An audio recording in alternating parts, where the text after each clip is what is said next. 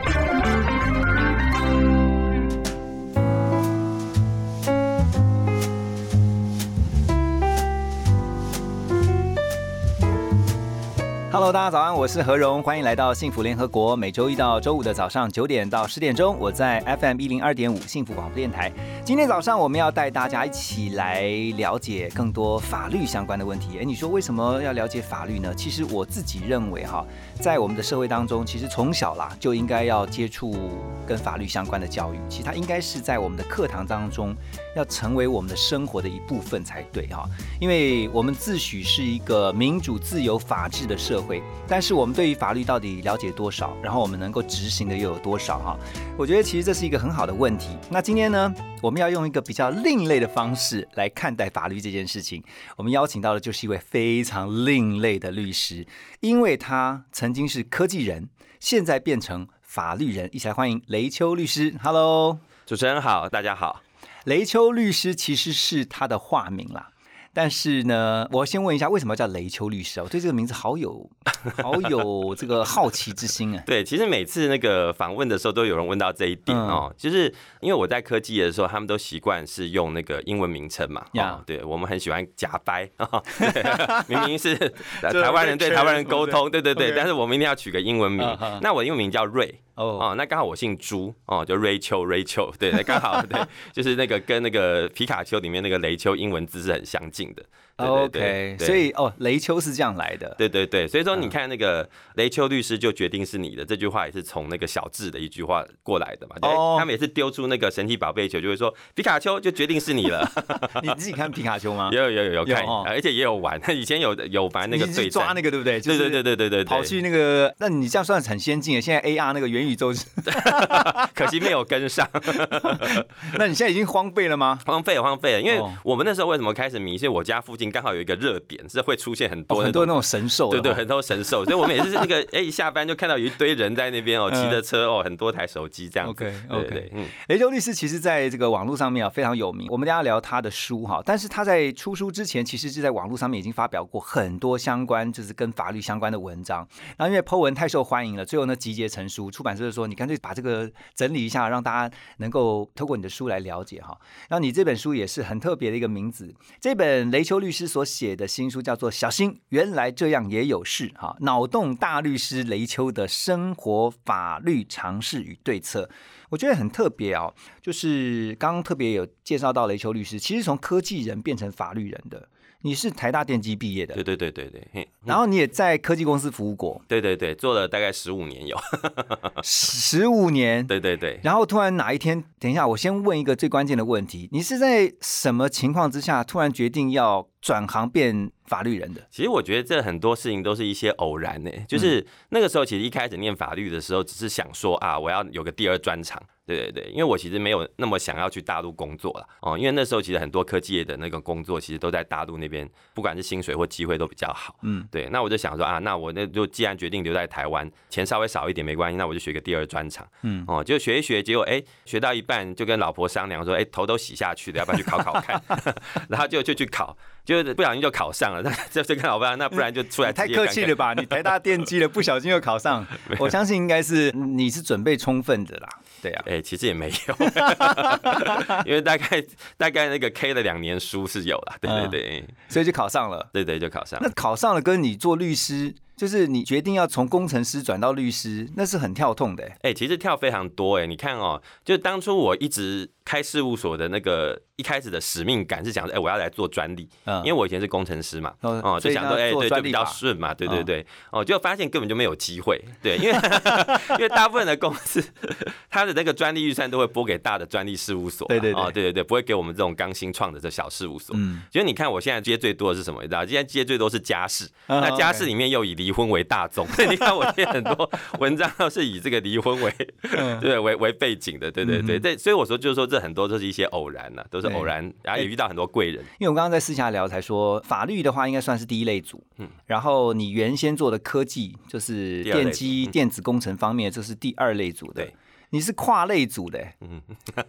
我都怀疑你的脑子，因为有时候你知道第一类组的通常都有第一类组的脑，嗯然后那个二类组有二类组的脑，医科三类组有三类组的脑啊，你应该是可以双脑并用那种。所以他那个书名才写说我是脑洞大律师，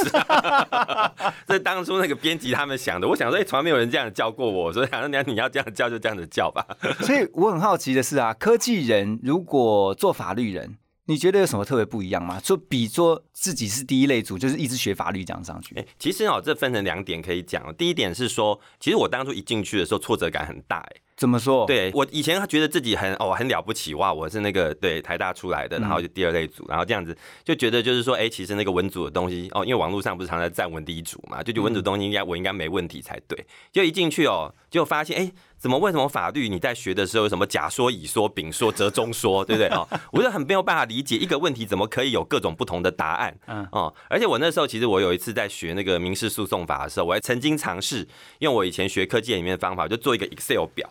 哦，然后我就去列各种可能性，嗯，我想用穷举法去把各种可能性都列出来，这样我就彻底了解。对。就就后来发现根本没办法，嗯。哦，根本没，因为法律是实务的一种科学，一种学问，哦，你必须要就是说遇到当时的状况，哦，再依照你所知道的法律法条哦嗯，那个嗯法理去理解，哦，大家就得到最后答案。你完全不能够用科学的那种方法，哦，一加一等于二，哦，然后穷举法去去理解。哦，那时候我还真的发现，哎，我真的被打败了，我不能够用哦，我以前就是学第二类组哦，理工数学的方法去学习它可。可是理工科的那个逻辑感应该会比较强啊。对我觉得这个理解法条应该会比较。对，我觉得这是我唯一一个稍稍比较占便宜的地方啦。嗯哦，对，但是事实上必须要根本性的去理解，就是自然科学跟那个人文科学还是不一样的。对对对，毕竟人文科学绝对是要比那个自然科学更贴近人类的生活。嗯哦，那人类生活本来就是多变的，是多元的。嗯对对对。所以那你撞墙了，然后你遇到挫折，那你怎么克服？基本上就是哎，重新开始去理解为什么他们要这样子想。那这也是我就是后来就是在，其实说真的，这跟设立这个粉砖也有关系，因为我自己经过这一串就是打掉重练的过程，嗯我认为我比其他律师的不能说是优势啦，哦，就是跟人家不一样的点是说，哎，我比一般人更能知道哦，到底我跟当初我不熟悉的这些法律人的距离在哪里。嗯对，那用比较大白话的讲法，就是说，一般法律人像刚刚何荣哥说的，他可能一直在受法学教育上来，所以他习惯用法律去理解社会。对，哦，他把哎社会的一些动作什么，哎，可能可能想办法去牵进他以前的法条。嗯那我自己在尝试的做法是正好相反哦，我希望我的读者哦能够用社会生活去理解法律、哦。那后来想到的方法是，哎，我们以前在上课的时候，不是常常哎有时候老师会突然讲个笑话哦，或者说他讲的笑话最好还是跟他要教的内容有关系。对对对，哎，结果我们在那个经过十年二十年之后，反正什么课程都不记得了，唯一会记得就是那个笑话。对，哎，我就觉得这好像是一个很好的切入点。哎，真的啊，对对对嗯所以你就用笑话，对，不所以我就开始尝试就是写各种的笑话，当然嗯很多是网络笑话了哦。那当然有时候网络笑话有的是非常跳痛的，你必须要稍微改编一点点嗯哦，让它能够跟法律牵合在一起，嗯对不对？比如我有时候常常会写一些援交妹的笑话，嗯，对，那那个怎么可能他真的哦能够讲出那些话来？这样也能跟法律扯上关系，对对，你就要硬扯，把它扯到跟法律哦嗯扯上关系。哎，可是问题是你这样子跳痛之后，其实读者至少会记得你的笑话。我觉得这个很棒哎、就是因为大家会先被吸引到说，哎、然后就是去思考为什么这个会跟法律有关。对对，那其实你你细细去想，还真的是有一些跟法律相关的问题哈。就像我现在举个例子哈，比如说女友跟妈妈同时掉到水里面，你该先救谁？这个也有法律问题的。然后很多人就回答说：“妈妈，因为女友还不是老婆。哎，其实这个法感是对的，你知道吗？哦真的吗对对对对对对对哎，先解释一下什么是法感。就是因为法律事实上是人去定出来的，对，哦，但是人不可能去定一个啊，就是我将来我假设我不会遵守，我才去定它嘛，那这样不是我自己就先违法去了哦，所以他会先假设哦，我能够去遵守这个法，我才去把它定出来哦，那所以背后哦，他能够去把这个法条定出来的原因，我们称为法理。哦。那那些法理它实际上是会有一些，比如像我们等下讲这个女友的这个，但它实际上是有是有法理在里面。嗯，好，那可是问题是，那你就再往前推一步，那这些人在还没有学习法理的时候，那他要怎么去想说啊，我到底将来要做怎样的一个哦规定哦，是包含我自己在内，其他人也都会遵守的。对那是我们所称的法感。，OK。对对对。所以那回到刚刚说我们这个问题啊，为什么这个会跟法律有关呢、嗯，其实这比较分成两点，就是第一嗯个，他所谓的原始的法理是说，哎，如果说今天有两个人哦，他同时遭受到这个危难哦理论上我应该是先去救我比较亲近的人嘛，那就是妈妈了。对对，那就是妈妈，嗯对，是这个样。但是问题是，这个东西事实上也会有例外。我们通常就是叫这种情形叫所谓的保证人地位啦，哦，就是说法律会赋予你，就是说，哎，有哪些是你非得去救的不可，嗯。哦，比如说我举个例子，这个人即便他还不是我的老婆，那跟妈妈比起来，他的确哦，就是还没有那么亲近，对。可是关系上他还关系上还没有亲近，可是假定我是一脚把他踹到水里的话呢？哦，是我踹的，我就应该要去救他嘛。对对对对对对对，哦，这个我们叫做危险前行为。嗯哦，我要为我的那个他遭受到危险的前行为负责。嗯所以这时候我也会会有所谓这个保证人地位要去救他，因为你是蓄意让他掉到水里，或者说甚至我是过失，但是我是那个原因，我也应该要赋予哦去救他的义务。对，哦，这个就变成是超脱于身份之外。嗯即便他只是我的女友，但如果是我踹她哦下去水里头，那就变成我也要。所以救他他有一些原则的，就是说他有一些假设的前提，对对对对对他不是好有趣哦。对，他不是单纯那个法条定出来而已，嗯而是说他会跟你的那种呃原始我们的想法会有关联。对，因为比如说，哎、就像我们刚刚讲，这个法感或者说这个法理，应该是我要先救我这个妈妈亲近的人嘛，对啊哦，或者说另外一个法感是说，哎、这个如果说假定是我造成他的那个灾难或危难的时候，我应该要去救他嘛，嗯，哦，这都会造成其实我们必须要有救他的义务，我们就称为保证人地位这样子。你知道雷秋律师不讲，你还真不会想说，像我们平常遇到这种像比如脑筋急转弯这种问题啊，其实它就是跟法律其实是都有关联的。对对对可，是我们没有办法，你知道一般人我们很很难把它两个套在一起。那你怎么可以把它套在一起？你是，因为我看那个人家帮你写那个推荐序啊，他说你是一个很幽默，这充满幽默感的律师。我就想说你你是怎么可以这样想说，连这种女友跟妈妈掉到水里，然后把它套在那个法律？其实这个女友跟妈妈的问题，其实本来是一个网络笑话。哦那哎、对，那我自己本身是一个很喜欢收集笑话的人，对对对，我我以前在还在科技业当主管的时候，很多部下都知道，哎、这是那个冷笑话协理，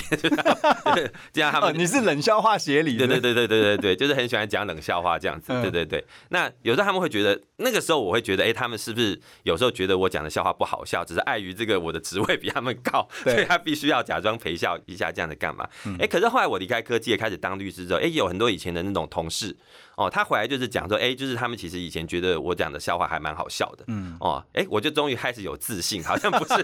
因为我的职称比他们高，所以他们才接受我的笑话。是真的好笑。对对，是真的好笑，是真的好笑。对，所以 所以我只能讲这个讲笑话也是要用功的啦。哦，对对对对我以前可能累积了十五年的笑话嘛。对，哎、各位啊，雷秋律师那个收集笑话，那不是随便在那边乱收集的，他是真的有看，哎、这个笑话真的好笑。第一个，第二个是他还跟法律是有些相关的。对对对对对。脸书上面已经有粉砖了，而且是超过十万人的追踪哈。嗯脸书的名称讲一下，那个粉砖的名称。就雷秋律师就决定是你了，哎、这个名字是你自己想的哦、这名也是我自己想的啊。就是当时刚刚有讲到，就是说，哎、其实有很多同事觉得我那个讲的笑话蛮好笑的，然后，嗯然后他说，哎、其实你可以就尝试着贴。那其实那个时间点刚刚好是处于有很多律师他要打算出来，哎，就是用粉砖来打对自己的知名度。因为在之前其实有一个非常成功的例子是吕律师嘛，哦，嗯大家都知道，对对对。但是后来就是，哎，其实能够像他一样的人就比较少哦。那那时候我想说，这样子也不错哦，也算是赶一个风潮。嗯啊，只是在想说，哎，其实我好像那个比别人会写的哦，不是去写一大堆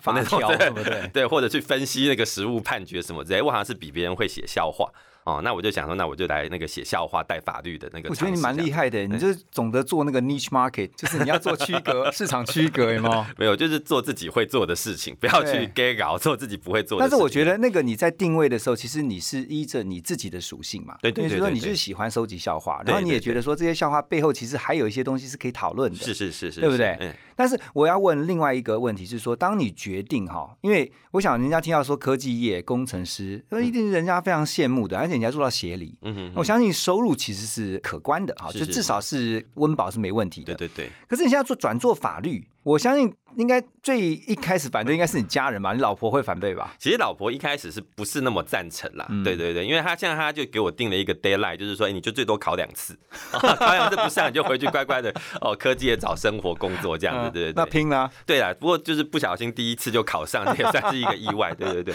嗯嗯，那总而言之就是说，我觉得那时候其实促成我一个很大的一个那个决定的原因，就是我的小孩啦。哦，因为那时候其实一开始就是遇到一些大陆的工作，就邀请我去。哇，那个时间点，那个大陆邀请你是两倍、三倍年薪这样子在邀。嗯嗯，对，可是我那个小孩就还小，几岁那时候？那时候好像一个是四岁，一个是两岁。哦，那很需要爸爸妈妈都在一起的。对对对对对，因为我自己是非常信奉，就是说，其实你能够给小孩最多的东西，其实不是你的财产跟尝试，嗯而是你的陪伴。同意，非常同意。对对对，因为事实上你的父母的赏味期哦，本来就是只到二十岁，我觉得现在其实更短的啦。哦、现在应该到十岁。哎哎，其实你很符合那个，就是我们在订离婚协议书的时候，我们上面写的岁数，真的这样哦？真的这样这样这样哦，对，我们都逐年下降，是是？对，就是我们比如说我们会约定那个会面交往方式哦哦，到现在以前是约定十六岁之后哦，就他自己决定要不要跟那个另外没有照顾他的那一边会面交往。对哦，可是现在就逐渐往下定，你知道？我现在最近定的十四、十二、十都有，对对对。所以因为家人，因为孩子，你就留下来了。对对，因为孩子我后来就没有那个接受大陆的工作。你是一个很重视家庭的人啊。哎、这点是真的。对、嗯我其实如果说这辈子没有什么东西要去后悔的话，我觉得我其实让我最满意的就是我的家庭啦。对对你觉得跟你自己生长的家庭有关吗？就是说你现在的家庭观，嗯你希望是陪在孩子旁边，跟你自己的原生家庭有关联吗？其实我觉得会有一些关联呢，因为哦我觉得我以前的时候，我爸妈比较忙。对对对，那嗯。说真的忙也没有真的很忙，然后就因为像我妈妈事实上是打麻将很忙，哎，雷修律师，你很敢讲哎。对我反正他他已经不他不会听，我预设他不会听嘛，哦对对？对对对对对嗯，哦，那所以说事实上，哎，你就是每天回家看到哎他们在打麻将，就是嗯。他明明在哦，但是事实上你跟他没有什么话聊，嗯，可是我必须讲，还是有差，就就是是那种陪伴的感觉对对对对对对对，你会有一种安心感。嗯所以我现在也常常跟我的那个客户、跟我的当事人讲，说你不要想太多，说你一定跟小孩子见面的时候，你要灌给他什么东西。嗯，你的价值观不见得是符合他的，更何况未来他面对的世界跟我们可能是非常非常不一样的。现在有元宇宙，有什么网络，都是你没有办法去想象的东西。讲难听一点，你甚至有可能某些很多地方是不如他的。嗯但有一个东西，他绝对没有办法取代，就是所谓父母的陪伴。因为不管你今天对他，家只要不是那种很坏的父母啦，通常小孩子都会心里他其实就算讨厌你不想跟你聊天，他也会认定你是他的父母。是，那种你在他旁边，他真的有发生什么事情的时候，他知道他是有人可以去找的。嗯哦，这种。感觉，我觉得对小孩子一种支柱是非常重要的。对，我觉得雷秋律师你点到一个非常棒的重点，就是说家庭其实是一切问题的核心。对，那其实今天请雷秋律师来，我觉得也符合我们联合国一向以来还有一个国际的因素，因为其实我发现你是个斜杠代表，就是说你的身份其实很多元，而且你从科技转到法律是非常跳痛的。嗯哼，那回到刚刚讲说，你成为律师之后，你处理很多的这个案件，你本来说你要做专利法，可是后来呢做了很多的家事法，对对对对哦，很多家庭的诉讼，你会发现其实很多法律的问题，就是社会问题啦。嗯。其实你在处理，因为你是在第一线嘛，嗯，你是真的发现是不是说，我们必须要好好的把家庭的这个问题给处理掉，才不会衍生出这么多的法律问题。是，其实哦，我必须讲，现在我们有很多家庭的观念哦，事实上是在做一个改变。哦我觉得我们要能够更接受多元化、不一样的哦这种家庭形式。是是，就好像比如说、哦、我们的家事法哦，我们在引进就是联合国的这个儿童公约到台湾来之后，嗯事实上我们的整个家事法核心就是未成年子女的最大利益。嗯嗯哦，我们认为就是说，今天你就算夫妻的感情不好，你们可以不要当夫妻，但是你们永远都会是小孩子的爸妈。是所以你们要有一个观念，叫做合作父母的观念哦。不管你们再怎么讨厌对方，你们不要把这种情绪带到你跟你的小孩子的亲子关系上面。嗯那是一个三角形，你这个三角形呢，你夫妻之间那条可能是断的，可能是断断续续的，但是你要因此更加强哦，你们两个各自跟小孩子的关系，即便你们没有办法常常见面哦，所以说你们就必须合作。那合作的情形就是说，哎，那今天假定对方要看，你要尽量去让他觉得 comfortable 去看呐、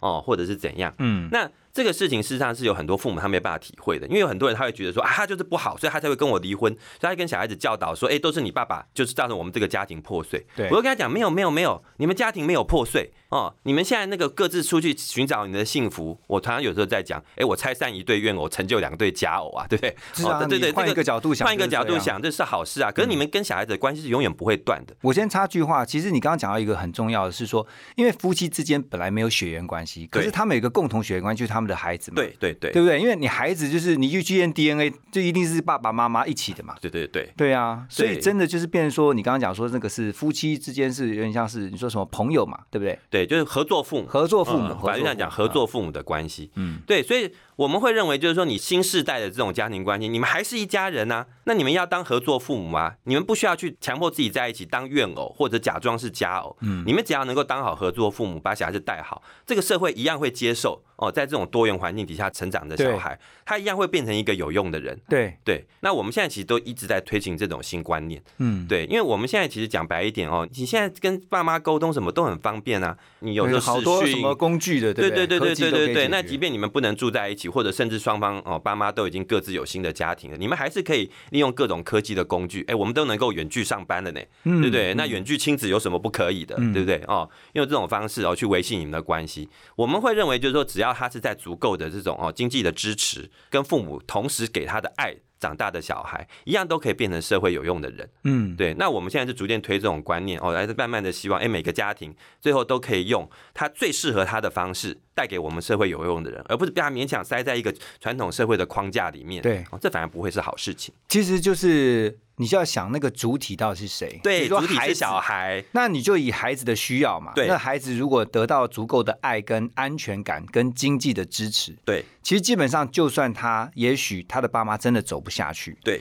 但是这个孩子是感觉到说，哎，即便父母亲都不在我身边，可是我仍然是可以从他们身上得到很多我需要的爱呀、安全感啊、支撑啊，这个经济方面的对对支持，对对不对？对，何总大家讲的非常好。所以事实上，我们常常看到很多实例，反而是父母会有那种观念，觉得说啊，我们一定要在一起才是一家人。嗯，反而我认为这反而是他限制了他小孩子的生长。实际上，我们新一代的小朋友早就不是这样子想了，因为他其实他透过网络，他可以认识全世界的人。嗯呃，他哪有觉得说这种东西一定是受到物理上嗯哦一家人的那个物理上那个距离一定要在一起的限制？对，我觉得连他们都没有了，那你为什么还要继续哦做这样的一些坚持？实际上，我们反而觉得很奇怪。对啊，这让我想到了有一句经典名言，就是世界上最远的距离，就是你在我身边，但是呢，你却不知道我在。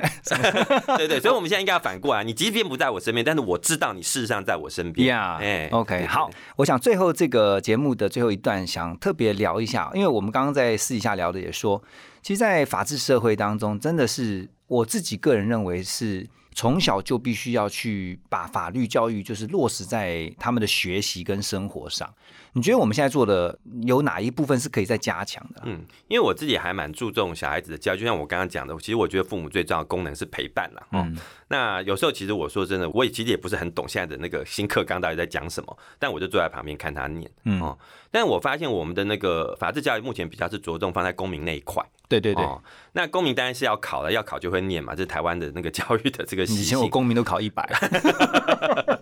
对，可是问题是，我觉得他还是就是看起来也是那种可能是法律人写的哦，就是说他就是还是会塞很多哦规定哦什么东西这种东西下去。嗯，对，我会觉得这种东西很有可能他考了一百之后哦，到未来可能就忘记了哦。我觉得反而应该是反过来说，应该是从小培养他的一些法感。哦、嗯所谓的法感，实际上我自己认为啦哦，法条的前面是法理。哦，那法理的前面是法感哦，那法感这种东西每个人都有对，哦，不会说因为你学不学法律哦，就像我们有时候在学法律的时候，哎，有些人他的法感就是特别好，嗯他可能学的特别快。那我觉得这个其实真的是可以从小培养的。哎，比如说，哎，假定你今天那个就是小孩子在家里头大吵大闹哦，当然必须是他已经听得懂话的时候。对那你不要告诉他说，哎，你这样子更他哎来压力呀，嗯对不对？你这样子讲不就破坏了他的法感吗？对不对？对你应该在告诉他说，哎，你如果说今天哦，每个人都有这个权利哦，所以说他的这个宁静权是要受到保障的哦，嗯所以说你不可以随便去侵害人家的权利，就这样带一点，带一点，带一点哦，可能他就会慢慢哦开始建议说，他应该要守法的法感。嗯，对对，那我觉得法感事实上就是刚刚何龙大哥一开始讲的，哎，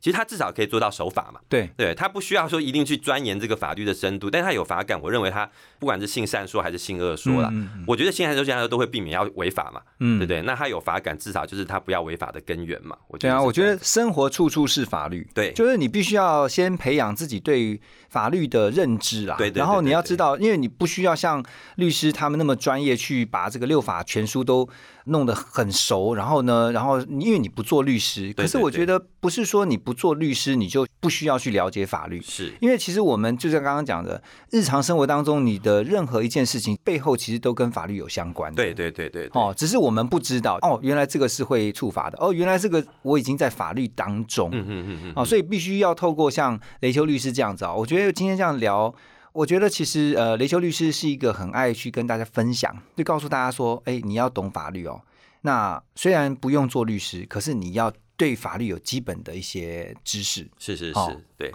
我都跟我的那个当事人讲说，你呃多认识一点法律，你至少知道怎么跟律师砍价嘛。对啊，不然的话资讯不对等，不是他随便讲你随便信嘛？对对，可是问题是我们前面有讲过，人文科学就是每个人会有一套讲的不一样。嗯那当你没有办法判断哪一套比较适合你的时候，对不对？那你可能就是看着名气大你就去找他。嗯哎，这往往不会是最好的结果。而且我我刚刚突然想到一个很好的例子哈，就是说你也许觉得说法律跟你没什么关系，或者好遥远哦。可是你想想看哦，其实你现在在做任何事情，包括好了，你买个手机好了啦，你买个手机上面有什么使用者条约？对对对对对对对。密密麻麻一大堆啊，或者说你去办个信用卡，它上面一定会叫你什么签什么同意书的。对对对对可那内容实在是太多了，然后你有时候真的是虽然都学过好几年中文，可是你还是不懂。对，那因为那个都跟法律有关。是啊，甚至 even 将来你去工作的时候，这个公司跟你签的合约，很多东西真的都跟我们法律脱不了关系的。是所以其实我们也许没有办法像律师这么专业，因为真正的专业法律问题就是交给像雷秋律师他们。可是你起码要有一些概念，对对对对你。就是没有知识要有尝试，对对，不对？就好像刚刚何龙大家举的那两个例子，那密密麻麻，你真的去看它吗？其实不用看，但是你如果有法感，就知道哦，原来消费者保护法会规定大部分的定型化契约对消费者不利的是无效的，那我就那我就敢签下去了嘛，对不对？对啊对对对对对，OK，好，那最后请雷修律师啊、建议哈，就说因为你这本《小心原来这样也有事》，因为我自己稍微翻了一下，我觉得如果你是真的，你觉得法律真的好像很艰深难懂的话，你只要看这本书，你就会发现其实法律其实很亲民的。